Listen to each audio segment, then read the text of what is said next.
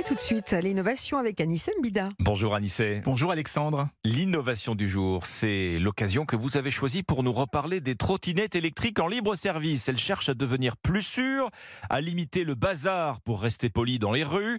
La réalité, bah, c'est qu'elles sont en sursis dans de nombreuses villes maintenant.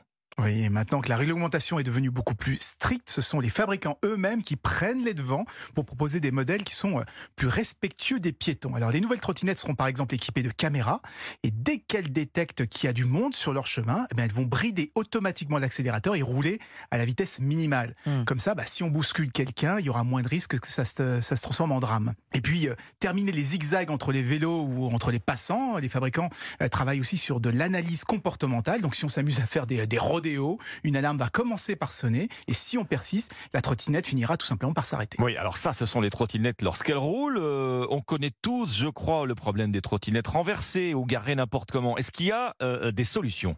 Oui, par exemple, de nouvelles trottinettes à trois roues, deux devant comme euh, ceux des enfants, donc ils seront plus difficiles à renverser. Et comme ils seront euh, beaucoup plus stables, ça va permettre aux opérateurs de les piloter à distance, hein, donc de les téléguider, Ah oui. soit pour les ramener à leur point de charge, soit pour les conduire vers les rues où on en a le plus besoin. Donc ça va surprendre les trottinettes fantômes là, qui se promènent dans les rues.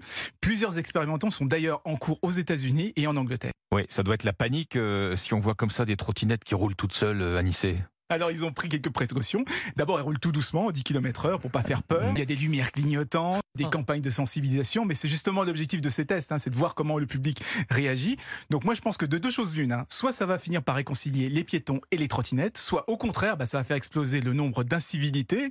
Dans tous les cas, les opérateurs n'ont pas le choix, le nombre d'accidents explose, les villes leur mettent une grosse pression actuellement. Donc régler ces problèmes, c'est pour une question de survie. Merci Anissé Mbida. L'innovation revient demain dans Europa Matin.